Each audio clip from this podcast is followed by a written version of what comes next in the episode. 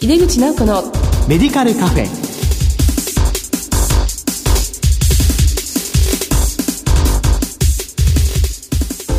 こんばんは。帝京平成大学薬学部の井出口直子です。この番組は医療を取り巻く人々が集い語らい情報発信をする場です。今月は精神疾患の薬物治療について特集します。この後ゲストの登場です。お楽しみに井出口直子のメディカルカフェ。この番組は手羽製薬の提供でお送りします。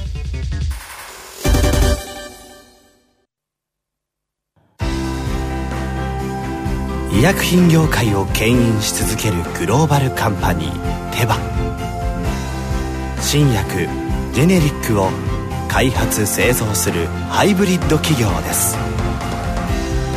患者さんの笑顔を大切にする薬剤師の皆さんとこれまでもこれからも手羽製薬帝京平成大学薬学部の井出口直子です。精神疾患の薬物治療特集の1回目です。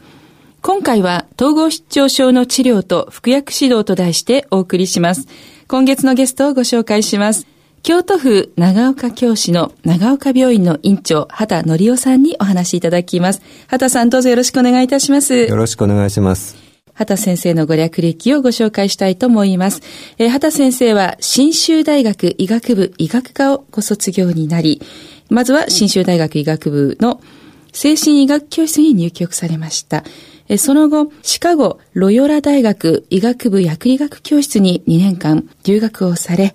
えそれから一度新州大学にお戻りになった後に、え県政会諏訪湖畔病院の方にご勤務されました。その後、長岡ヘルスケアセンター長岡病院ですね、現在のお勤め先に入られまして、2007年から病院の院長でいらっしゃいます。早速なんですけども、あの、先生がいらっしゃいます、この長岡病院、こちらの病院の特徴など教えていただけますでしょうか？はい。えー、昨年81周年を迎えまして、一貫して精神科疾患を治療している病院でございます。はい、社会復帰ということをあの目指して多くの職種の人間が協力して治療に努めております。例えば、まあもちろんそのドクター、ナースですね、はい、薬剤師と、はい、他にどのような職種が頑張ってらっしゃるんでしょうか？あと作業療法士、臨床心理士、精神保健福祉士ですね。それからまあ栄養士なども全職種が同じように協力してやっているということになります。これはあの、栄養士さんは入院の患者さんのだけではなくて外来の方のアドバイスもされたりするんですか？はい。栄養指導なども外来の患者さんに行っております。うん、そうなんですね。はいあの、まあ、今回の特集は精神疾患なんですけども、まあ、特に統合失調症の治療方法についてお伺いしたいんですけれども、現在のメインのこの治療方法というのは、どのようなものになっているんでしょうか？やはり治療方法の中心は薬物療法ということになります。ただ、統合失調症の病気の過程で急性期、回復期、安定期というふうに、そのステージによってまた治療方法が違ってきますけれども、まあ、一貫して薬物療法は最も大切な治療方法だと思っております。まあ、それ以外にこう心理社会治療みたいな形のリハビリテーションもされてますでしょうかね。回復期になりますとやはり作業療法、デイケア、社会技能訓練といったような薬物療法以外の治療方法も重要な治療法になってきます。そうなんですね。まあ、治療のゴールっていうのは、チームみんなで患者さんの社会復帰を目指してということなんですけれども、まあ、その治療のゴールというのは、どういうところにこう置かれているんでしょうか？あの、以前はこういった病気の精神症状をとにかくなくそうということが中心だったんですけれども、最近は当事者の方々が望む生活、例えば就学とか就労とかですね、結婚とか、そういった当事者の方が望む生活をなんとか叶えてあげようというのが、まあ、ゴールになってきます。まあ、それぞれ当事者の方によってあのゴールが違ってくるということになります。ああそうなんですね。そうするとこうかなり個別の関わりというのが熱くなってくると思うんですけどもこれはまあ私の個人的な考えにもなるんですけれども、うん、あのこの統合失調症という病気はまあ長期に、えー、治療が必要な病気であります。その方の人生をも支援していかなくちゃいけないという病気ですので、成功例というふうに言っても、その長い人生の中の短期間だけを、えー、取り上げて、えー、良くなったというふうに治療者側が思っても、それは本当に成功してるかどうかっていうのをもっと長い目で見ないとわからないということがあるので、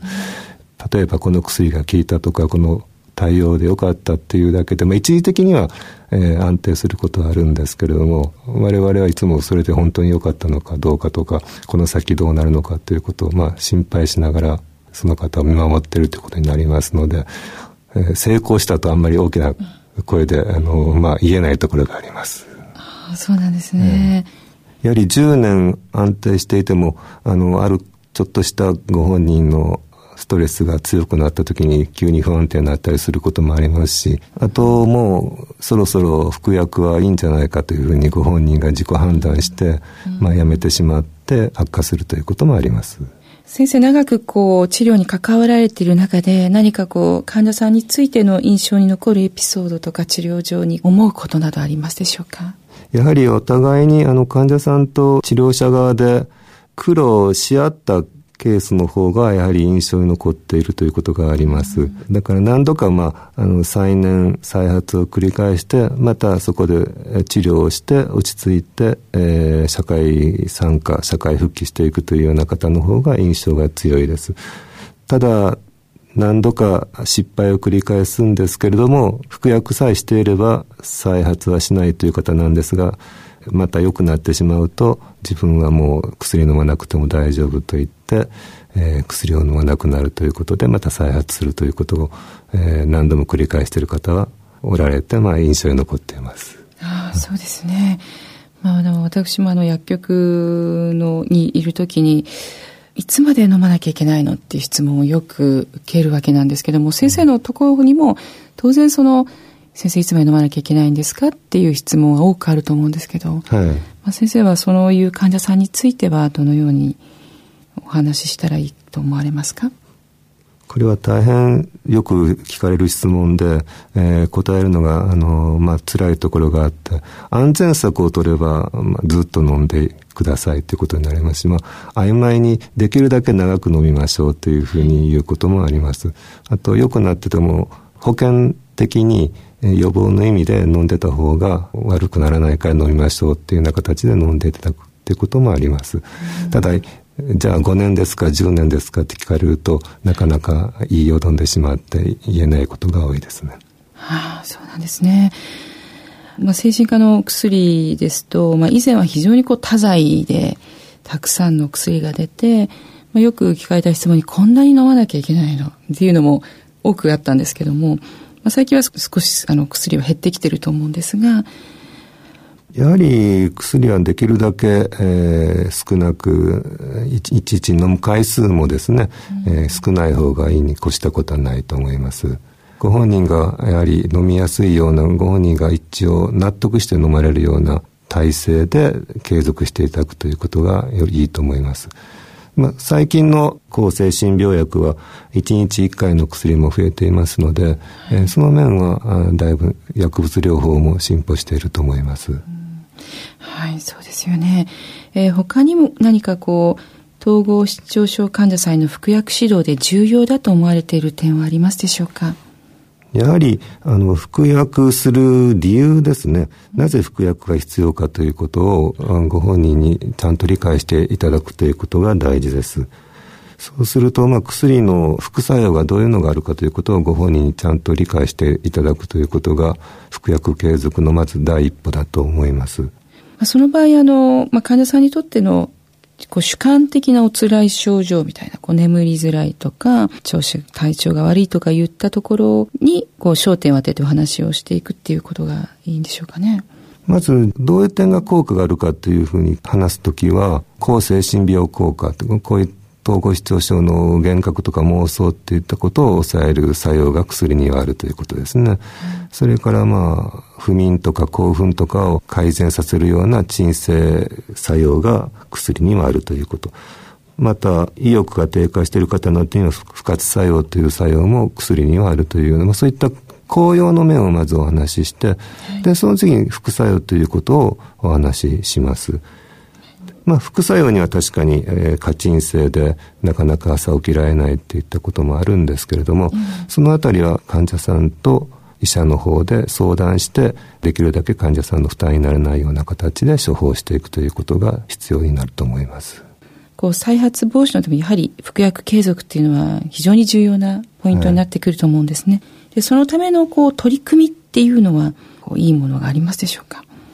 一番は飲み忘れてしまうということがありますので、えー、飲み忘れないような、えー、支援をしていくということが必要になります。まあ、それには一日の服薬回数を減らすということとかですね、まあ、薬を一方化のような形にして飲みやすくするとかですね、服薬のカレンダーというようなものを作成してご本人が忘れないようにするっていうようなことも支援の一つとなると思います。なんか調子も悪くないし、あ、もう薬いらないんじゃないかなって思われてやめてしまう方っていらっしゃると思うんですけども、はい、まあそういうふうな、がなりそうっていうふうに思った時には、どんなような形の話をされるんでしょう？発病の最初の5年ぐらいでは、えー、かなり再発する可能性が高いということが言われていますので、はい、とりあえず再発しないように、えー、初発後5年から10年ぐらいは薬のをきっちり飲むということは必要だという話はさせていただきます。うん、まあ、再発を繰り返すような方も服薬を継続する必要があると思います。えー、初発の場合に安定されて、初発の場合の方はどうしてももう薬の必要性が安定すればないという思われる方が多いので、その場合は再発の初期症状というのをご本人によくお話しして、一度薬をやめて様子見るということもすることはあります。で、その再発の初期症状はどういうのかというと、やはり夜が眠れなくなるとかですね、些細なことでも何かイライラしてしまうとか、急にそれまで引きこもっていた方が急に行動的になるとかですね、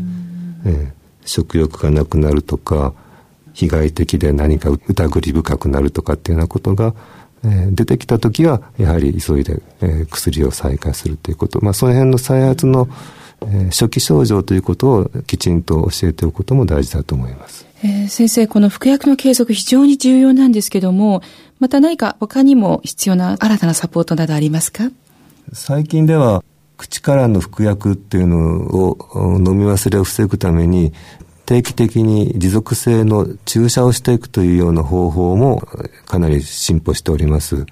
2週間から4週間に一度ずつ注射をすると。それだけで血中濃度が安定していって精神症状も安定するといった、最近の方法があります。先生はご家族の方にはどのようなお話をされていらっしゃるんですか？ご家族の方にもやはりえー、病気のことをしっかり知っていただくということが大事です。ご家族も患者さんと同様に、えー、不安が強くいろいろ焦っておられる方も多いのでご家族に対しても不安焦りを軽減させるようなお話をさせていただきます。ただ、えー、早く仕事しなさいとかもう薬はそろそろ飲まない方がいいんじゃないのかっていうふうに心配なあまり、えー、ご家族がご本人に対して言うことがあるんですけれども、えー、まあ、そういうことは、えー、ご本人の不安をさらにえー、増長させることになりますとね、少し余裕を持ってご家族もご本人を見守るというようなことで、えー、お願いしております。そうなんですね。やっぱりご家族の態度もご本人の治療に大きく影響しますものね。はいえっ、ー、と、先生の病院は薬剤師も多く勤務されていると思うんですけれども、はい、先生の病院の中でこう薬剤師の役割というのは患者さんに対してどのようなことをされていらっしゃいますかやはり薬剤師さんは薬の専門家ですので、うん、えー、薬剤情報ということを服薬指導ということも含めて患者さんに、えー、説明していただきたいということを期待しています。さらに、まあ、地域生活支援ということが最近は重要視されていますので、これからは訪問服薬指導といいますか、まあ、外に出て、えー、患者さんのご自宅の方に伺って、薬剤指導とかですね、服薬管理なども薬剤師さんにやっていただければということを、えー、切に期待しております。やはりこういった統合失調症の治療はチームとしてやりますので、薬剤師さんもそのチームの一員として、えー、全員で治療方針認識して治療に当たっていただくということが、えー、これからさらに重要になると思います。はい、ありがとうございます。薬剤師としては病院を飛び出して地域の患者さんの訪問をしていくっていうこともすごく大事っていうことですよね。はい、院外の薬剤師にちょっとこういうところは気をつけてほしいとか、何かご要望などありますでしょうか？やはり副作用ということの不安をかなり患者さんは薬剤師さんにもぶつけてくることがあると思います。うん、副作用をしっかり開示することは大事なんですけれども、あまりに不安を与えないような対応ということが必要になるのではないかと思いますし、対応が難しければ、えー、主治医と連絡を取り合ってどのように対応していくかとかですね、そういった連絡を取り合うことがやっぱり必要だと思います。最後にあのお聞きしたいのは、まあ、今後先生どのようなあの精神疾患の治療の方向性いくといいなとか、あるいは先生の病院でこういうことを今後取り組んでいきたいということがありましたら教えていただけますか？私はあの薬物療法とか作業療法とかそういう治療法がいろいろありますけれども、その根本はやはり、えー、信頼関係の構築だと思います。これはあの昔から今も将来にあたっても変わらないと思います。やはり患者さんと医者もしくはあの治療チームとしての信頼関係、これは医療の信頼だけではなくて、やはり人間同士としての信頼関係があってこそ、服薬してもより効果があるし、いろんな、えー、対応も患者さんとやりやすいということがありますので、医療が進歩してもやはり基本は人間関係の構築、信頼関係の構築が最も大事だというふうに考えています。ありがとうございます。えー、今日は精神疾患の薬物治療特集の1回目として、統合失調症の治療と服薬指導についてお送りしました。ゲストは長岡病院の院長、畑則夫さんでした。お忙しいところ先生どうもありがとうございました。どうもありがとうございました。医薬品業界を牽引し続けるグローバルカンパニーテバ新薬ジェネリックを開発製造するハイブリッド企業です患者さんの笑顔を大切にする薬剤師の皆さんとこれまでもこれからも。手羽製薬。今回のゲストの畑先生が院長されていらっしゃいます。長岡病院は80年の歴史があるっておっしゃっていましたけれども他に先駆けて作業療法の導入やデイケア開設アウトリーチ化に踏み切るなど常に新しい方向に向かって努力を重ねていらっしゃるそうです。服薬継続の重要性についてはもともと不安を持っている患者さんに対して薬剤師がしっかりとその薬を飲む必要性効果そして副作用の軽減の関わりをしていく重要な役割があることが分かりました。さてこの番組は放送後にオンデマンドとポッドキャストで配信しています。毎月第2第4水曜日夜8時40分から放送中の井出口直子のメディカルカフェ。次回は3月24日の放送です。どうぞお楽しみに。それではまた帝京平成大学の井出口直子でした。井出口直子のメディカルカフェ。この番組は手羽製薬の提供でお送りしました。